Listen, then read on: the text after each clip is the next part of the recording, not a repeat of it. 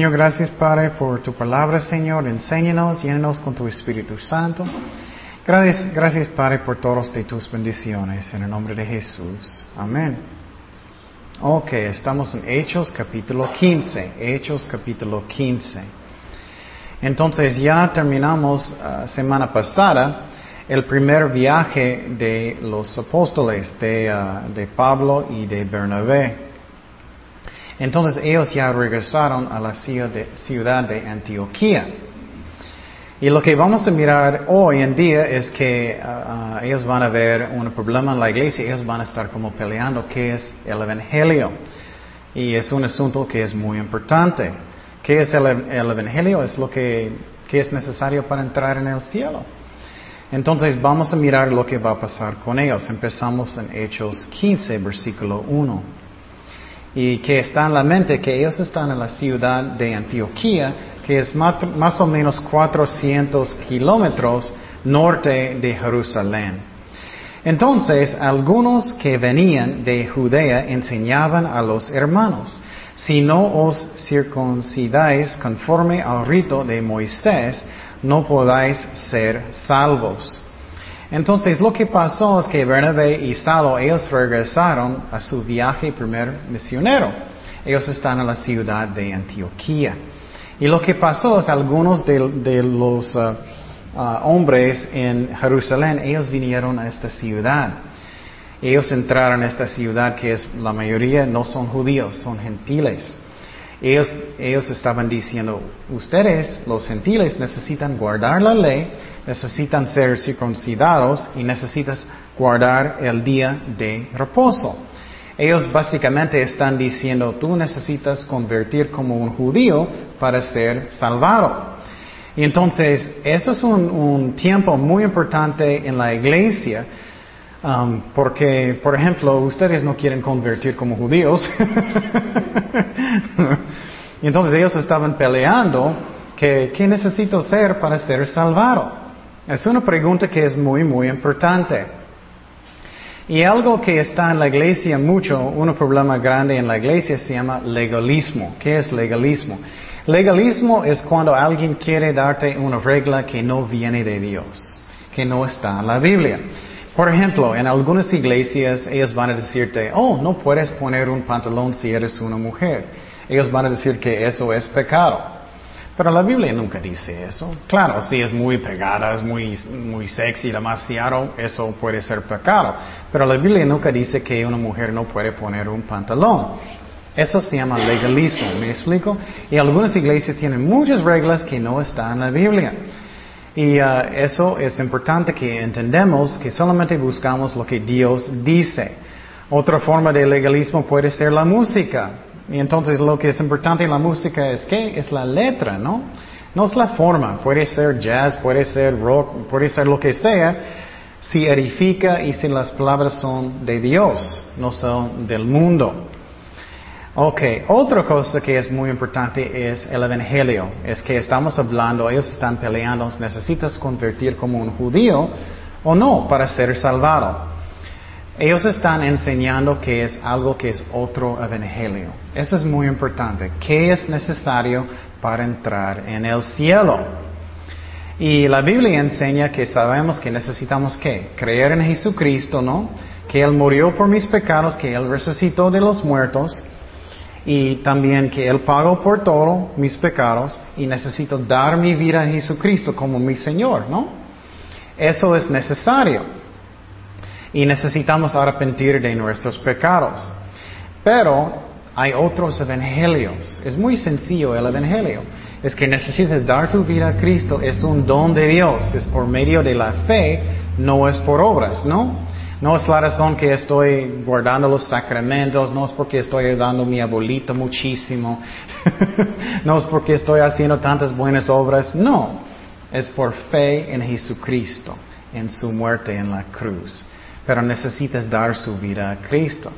Pero hay otros evangelios. Otro evangelio es, son los testigos de Jehová. Los testigos de Jehová dicen que tienes que hacer qué? Tocar en las puertas constantemente, ¿no? Ellos dicen que Jesucristo es, Miguel el ángel Cristo es Dios, Él no es Miguel el ángel. Los mormones, ellos enseñan que Jesucristo es quién, ¿alguien recuerdas? Hermano de Satanás. Ellos enseñan eso. Entonces, eso es otro evangelio. Y también en la iglesia católica, ellos dicen que tienes que confesar sus pecados a un sacerdote. Eso no viene en la Biblia, no está. No puedes buscar en el Nuevo Testamento ni un ejemplo que tienes que confesar sus pecados a un sacerdote. Entonces hay diferentes evangelios y necesitamos buscar lo que Dios dice. Vamos a Gálatas 1.6. Vamos a Gálatas 1.6. ¿Qué dice la Biblia? Gálatas 1.6. Dice, estoy maravillado. Pablo está enojado con ellos. Estoy maravillado de que tan pronto os hayáis alejado del que os llamó por la gracia de Cristo. ¿Qué es gracia? Algo que no merecemos. Para seguir un evangelio que diferente. Entonces hay diferentes evangelios. Los católicos tienen un evangelio. Los mormones, los testigos de Jehová. Entonces tenemos que saber qué es el Evangelio real. Lo que tenemos en común con los católicos es que ellos creen que es el Padre, Dios es el Padre, el Hijo y el Espíritu Santo, pero solo un Dios. Pero ellos dicen que tienes que hacer los sacramentos, tienes que orar a imágenes y todo eso. Eso no está en la Biblia. No está en la Biblia. Y también no, no necesitamos orar a, los santos y María, podemos ir directamente con Dios, porque Él nos ama. La Biblia dice, hay un solo mediador entre Dios y los hombres, es Jesucristo, no 20 personas. y entonces, esos eh, señores, ellos vinieron a Antioquía, ellos están peleando, diciendo, tú necesitas convertir como un judío para ser salvado. Y vamos a mirar lo que pasa con Pablo y Bernabé. Regresamos a Hechos 15.2. Dice, como Pablo y Bernabé tuviesen una discusión y contienda no pequeña. Ellos estaban peleando fuerte. Muchas veces, no, nunca hay pleitos en la iglesia. Bueno, hay un pleito esta vez, pero uno que era necesario. Una discusión y contienda no pequeña con ellos. Se dispuso que subiesen Pablo y Bernabé a Jerusalén y algunos otros de ellos, los apóstoles y los ancianos, para tratar esta cuestión. Entonces lo que pasó es que ellos tenían un problema. ¿Qué es necesario para ser salvado? Ellos dijeron, vamos a Jerusalén para arreglar este asunto. Y eso es muy importante. Muchas veces tienes problemas en la iglesia y necesitas arreglarlos, no solamente olvidarlos y ponlo bajo de la alfombra y pensar nunca va a subir. Eso no es cierto. Y ellos querían arreglar el asunto. Entonces ellos van a viajar hasta Jerusalén. Y eso me gusta mucho porque puedes pensar cómo era para los apóstoles. Estamos mirando cómo era para ellos en su viaje misionero, cómo era para ellos. Seguimos en versículo 3. Ellos pues, habiendo sido encaminados por la iglesia, pasaron por Fenicia y Samaria contando la conversión de los gentiles y causaban gran gozo a todos los hermanos. Entonces ellos estaban predicando el Evangelio, había mucho gozo en el camino hasta Jerusalén. Y llegados a Jerusalén fueron recibidos por la iglesia y los apóstoles y los ancianos y refirieron todas las cosas que Dios había hecho con ellos. Entonces Pablo y Bernabé, ellos llegaron a la iglesia en Jerusalén y ellos explicaron lo que Dios estaba haciendo con los gentiles. Y posible tú estás pensando, uy, ¿por qué tanto relajo? o tenemos que pensar en la mente judío. Jesús era judío, ¿no? Los apóstoles eran judíos. Todos ellos estaban guardando la ley. Ellos estaban yendo al templo todavía. Ellos todavía estaban orando en el templo. Ellos ya no están ofreciendo sacrificios, porque Jesús es el final sacrificio, ¿no? Todos ellos son judíos. Entonces, había una discusión, ¿ellos necesitan convertir como judíos o no? Ellos van a pensar en esta pregunta. Ellos van a hablar. Entonces, lo que pasó es que ellos van a explicar cómo Dios estaba tratando en este primer viaje misionero con Pablo y Bernabé. Y, algunos estaban diciendo, necesitas ser judío para ser salvado. Seguimos en versículo 5. Miren lo que dice. Pero algunos de la secta de los fariseos que creyeron en Cristo, que habían creído, se levantaron diciendo, es necesario circuncidarlos y mandarles que guarden la ley de Moisés. Y se reunieron los apóstoles y los ancianos para conocer de este asunto.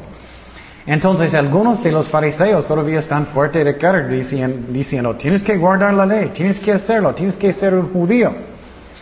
Y vamos a mirar que eso en mí es parte es muy interesante.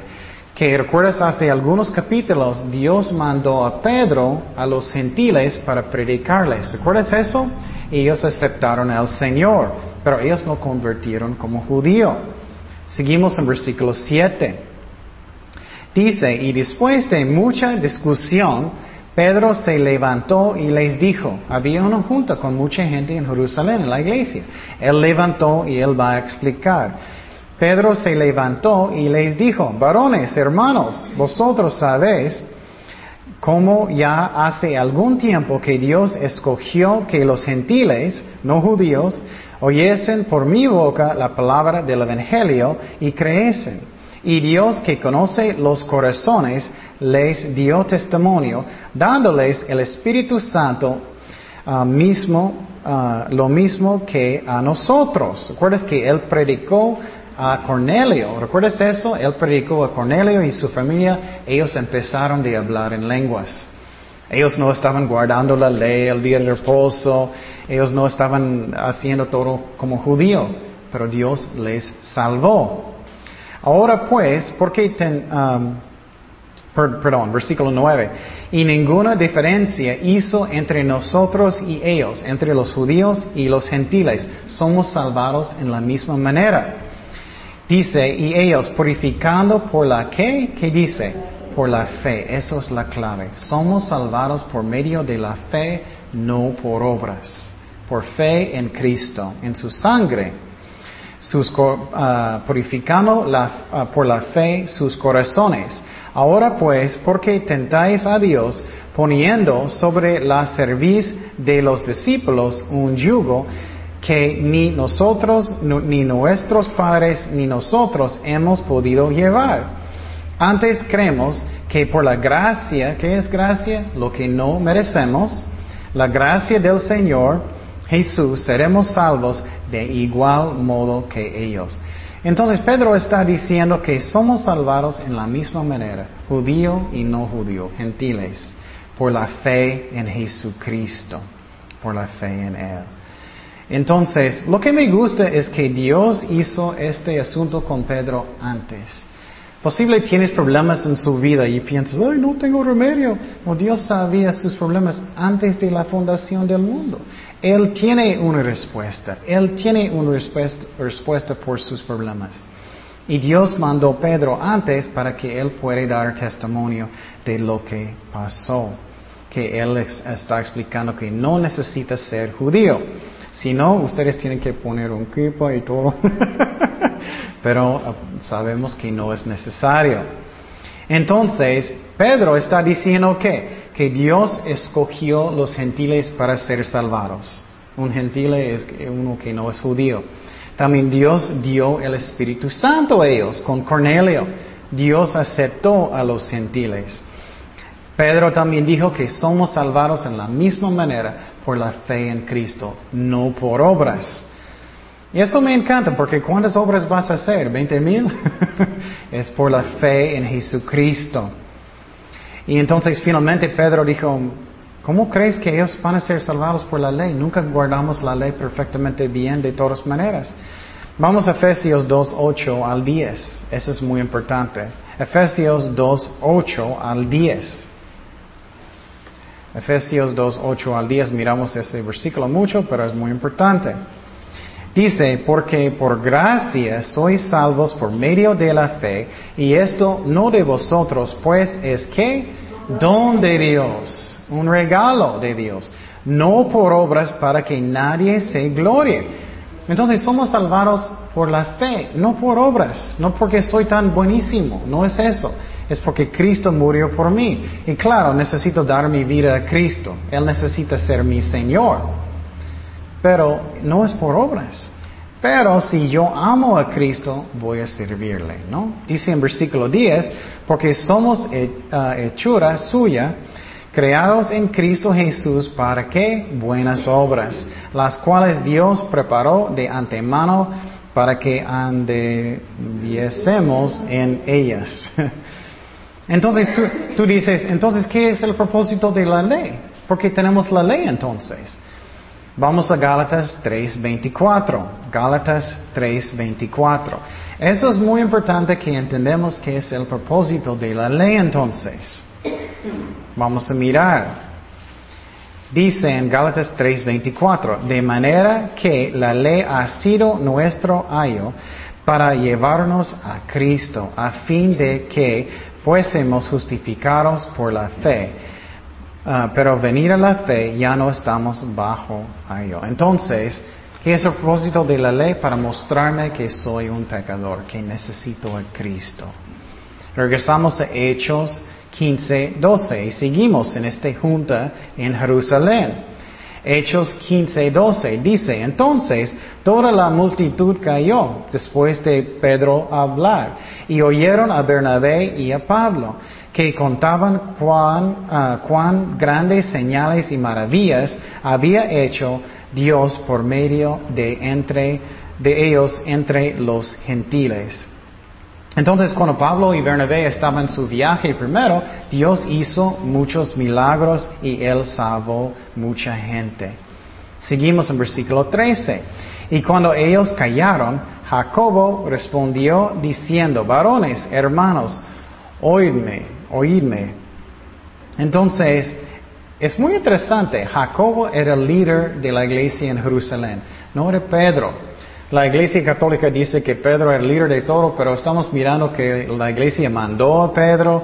Él no era más, más grande líder en la iglesia. Santiago va a levantar y él va a ser el líder de Jerusalén. Y este, y él es Santiago, él escribió el libro de Santiago y él es el hermano de Jesucristo por su mamá. Y entonces no por su papá, obviamente, porque el papá de Jesús es Dios. Seguimos el versículo 14 y Santiago va a hablar, Jacobo va a hablar. Mire lo que él dice. Simón ha contado cómo Dios ah, visitó por primera vez a los gentiles para tomar de ellos ah, pueblo para su nombre. Y con esto concuerdan las palabras de los profetas como está escrito. Después de esto volveré y reedificaré el tabernáculo de David que está caído y repararé sus ruinas y lo volveré a levantar para que el resto de los hombres busque al Señor y todos los que gentiles. Esa es una profecía. Dios siempre quería salvar personas que no son judíos, sobre las cuales es invocado mi nombre, dice el Señor que hace conocer todo esto desde los tiempos antiguos. Entonces uh, Santiago, Jacobo está diciendo que siempre Dios quería salvar las personas que no son judíos, los gentiles. Y mire eso, versículo 18, este versículo es increíble. Dice el Señor que hace conocer todo esto desde tiempos antiguos, desde eternidad. Entonces, si tú tienes un ministerio, Dios planeó su ministerio todo antes que la fundación del mundo. Entonces, si tú tienes problemas o algo, Dios no es, ay, ¿qué voy a hacer? Dios sabe todas las cosas antes que la fundación del mundo. Y muchas veces cuando estamos en oración sentimos que necesitamos dar la información a Dios. Y podemos para nuestros corazones, pero Él ya sabe todo. Seguimos en versículo 19. Esta parte es muy, muy importante. Ok, para ser muy claro. Lo que ellos están diciendo en la Junta es que los gentiles no necesitan convertir como judíos para ser salvados. Pero necesitamos andar en amor, ¿no? Necesitamos andar en una manera que no voy a tropezar mi hermano. Entonces, entonces, lo que va a pasar es que ellos van a decir a los gentiles, ok, no necesitas convertir como un judío, pero no haces cosas obviamente que va a lastimarlos. Y él va a decir, no, no tienes que tomar sangre, comer sangre, y eso vamos a mirar. Versículo 19. Por lo cual yo juzgo que no se inquiete a los gentiles que son conviertan a Dios, sino que se les escriba que se aparten de las contaminaciones de ídolos, de fornicación, de ahogado de sangre, porque Moisés desde tiempos antiguos tiene en cada ciudad quien lo predique en las sinagogas, donde es leído cada día de reposo. Entonces él está diciendo, mira, lo que estaba pasando en estos días es que había muchos dioses falsos. Ellos estaban sacrificando animales a los, sus dioses. Y los judíos van a tropezar si tú vas a comer un taquito que ellos ofrecieron a un ídolo. Entonces, él está diciendo, mira, no comes un taco que tú sabes que ellos ofrecieron un ídolo. Y más adelante Pablo va a decir, no preguntes para que no sabes. y él está diciendo, y también no, no come sangre, porque eso también va a lastimar y puede tropezar un judío cristiano. Eso es muy importante que andamos en amor. Él también dijo no cometer fornicación, obviamente eso es algo que no debemos hacer. Pero es muy importante que andamos en amor, ¿no? Si alguien puede tropezar de algo que estás haciendo, no lo haces, no lo haces en frente de ellos especialmente. Vamos a 1 de Corintios 8, 13. 1 de Corintios 8, 13. Mira lo que dice Pablo de, del mismo, misma cosa. 1 de Corintios 8, 13. Por lo cual, si la comida le es a mi hermano ocasión de caer, no comeré carne jamás, para no poner tropiezo a mi hermano. Entonces, eso debe ser, es que andamos en amor. No quiero tropezar personas. Y, es lo que él está diciendo a los gentiles, que no vas a tropezar sus hermanos que son judíos. Seguimos en Hechos 15, 22. Después de la junta, eso es lo que va a pasar. Lo que va a pasar después de la junta es que ellos van a escribir todo en una carta y ellos van a mandarlo a la ciudad de Antioquía que está en el norte para decir los gentiles. Porque los gentiles en la ciudad de Antioquía, que es 400 kilómetros arriba de Jerusalén, ellos son preocupados. Ellos están pensando, oye, ¿tengo que cambiar judío o no? Y vamos a mirar lo que pasó, versículo 22, que dice, entonces pareció bien a los apóstoles y a los ancianos con toda la iglesia elegir de entre ellos varones y enviarlos a Antioquía con Pablo y Bernabé. Y mira, dos testigos, a Judas, que tenía por sobrenombre Barsabás, y a Silas, varones principales entre los hermanos escribir por conducto de ellos los apóstoles y los ancianos y los hermanos, los hermanos de entre los gentiles que están en Antioquía, en Siria y en Cilicia, salud. Entonces, eso es la carta que ellos mandaron a la iglesia.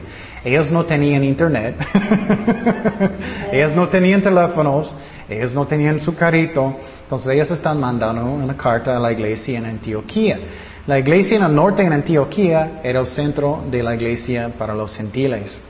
Por cuanto hemos oído, esa es la carta, que algunos que han salido de nosotros, a los cuales nos dimos orden, os han inquietado con palabras perturbando vuestras almas, mandando circuncidaros o guardar la ley de Moisés, ser judío nos ha parecido bien, habiendo llegado a un acuerdo, elegir varones y enviarlos a, vosotros con nuestros amados Bernabé y Pablo. ¿Recuerdas que Bernabé y Pablo fueron el primer viaje misionero? Hombres que han expuesto su vida por el nombre de nuestro Señor Jesucristo Así que enviamos a Judas y a Silas, los testigos, los cuales también de palabra os harán saber lo mismo. Porque ha parecido bien al Espíritu Santo y a nosotros no imponerlos ninguna carga más que estas cosas necesarias. En una manera ellos están diciendo, no necesitas convertir judío. Solamente haz eso.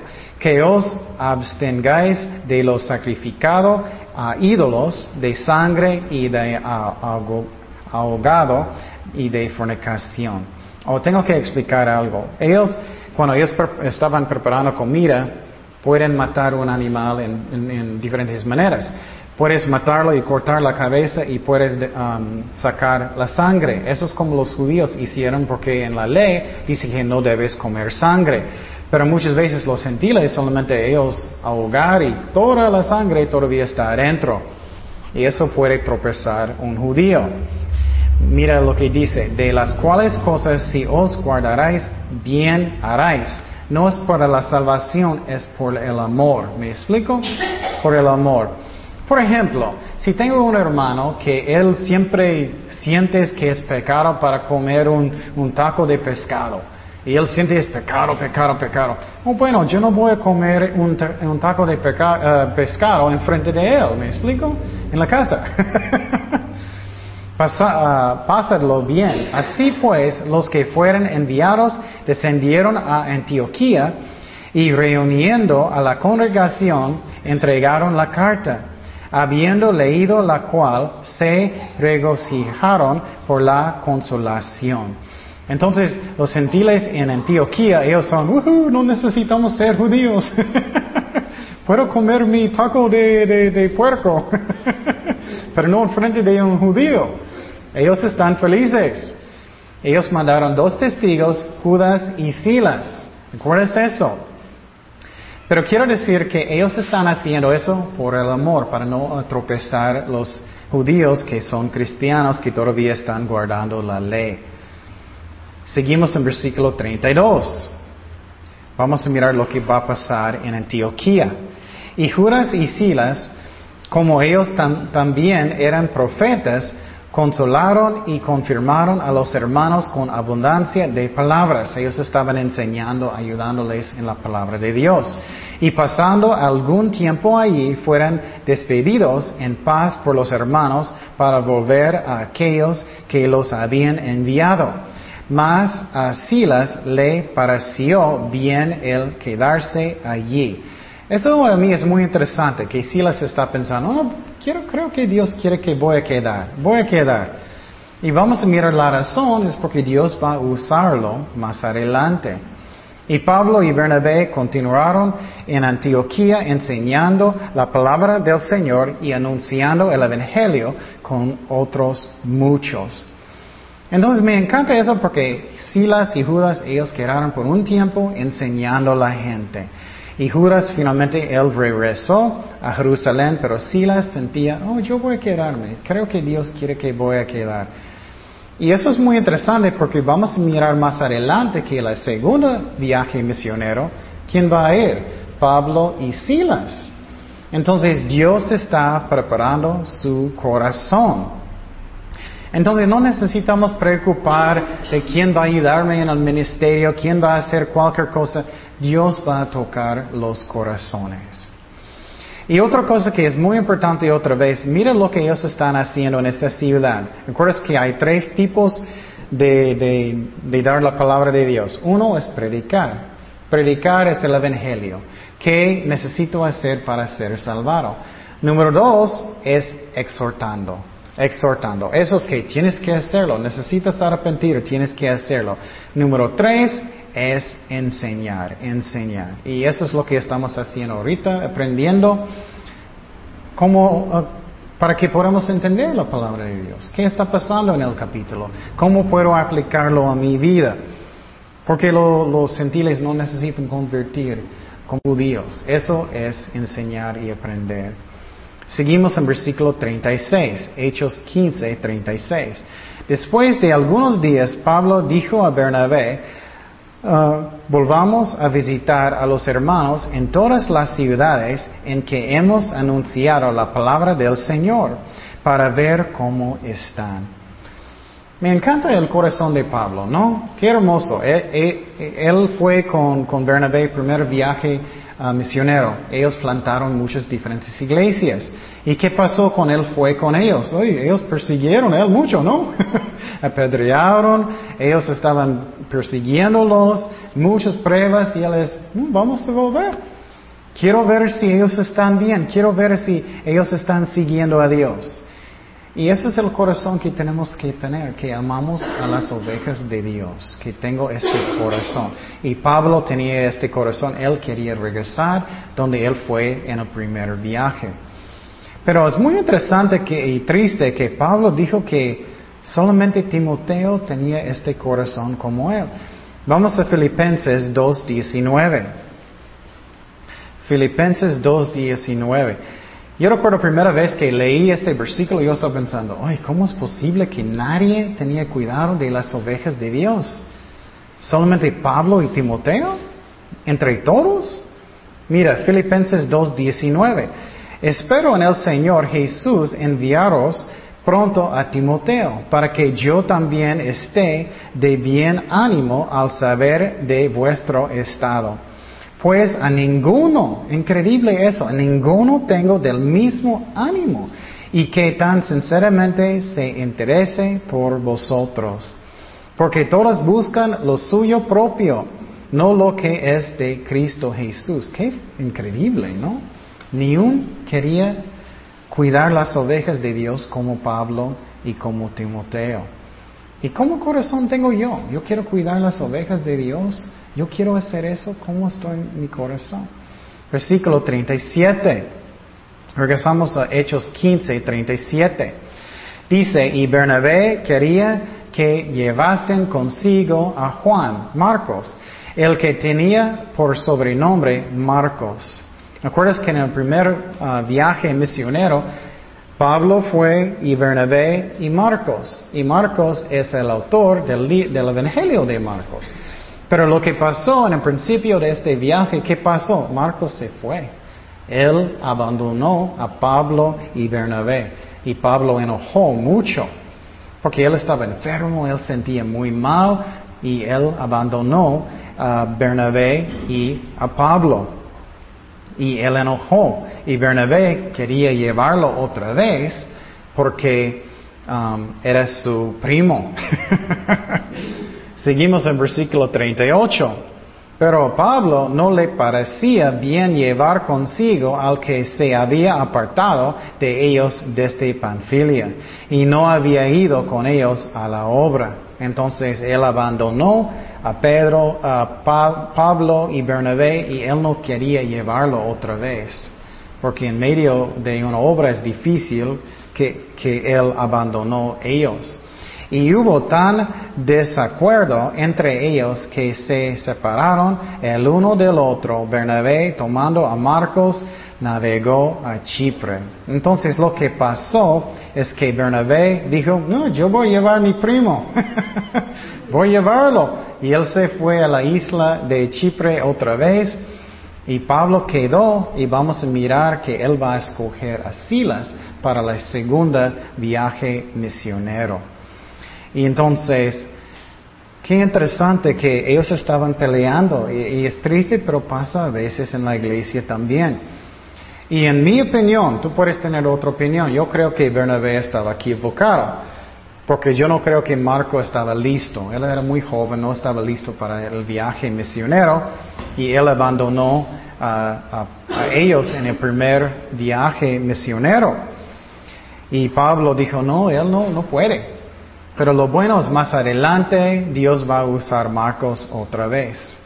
Seguimos en versículo 40. Y Pablo escogiendo a Silas. Qué interesante, ¿no? Dios puso en su corazón para quedar y Pablo escogió a Silas. Salió encomendado por los hermanos a la gracia del Señor y pasó por Siria y Cilicia confirmando a las iglesias.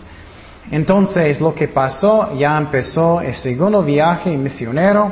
Pablo y su primo, ah, perdón, Bernabé y su primo um, Marcos, ellos se fueron a Chipre y Silas y, ah, y Pablo ya salieron para el segundo viaje misionero.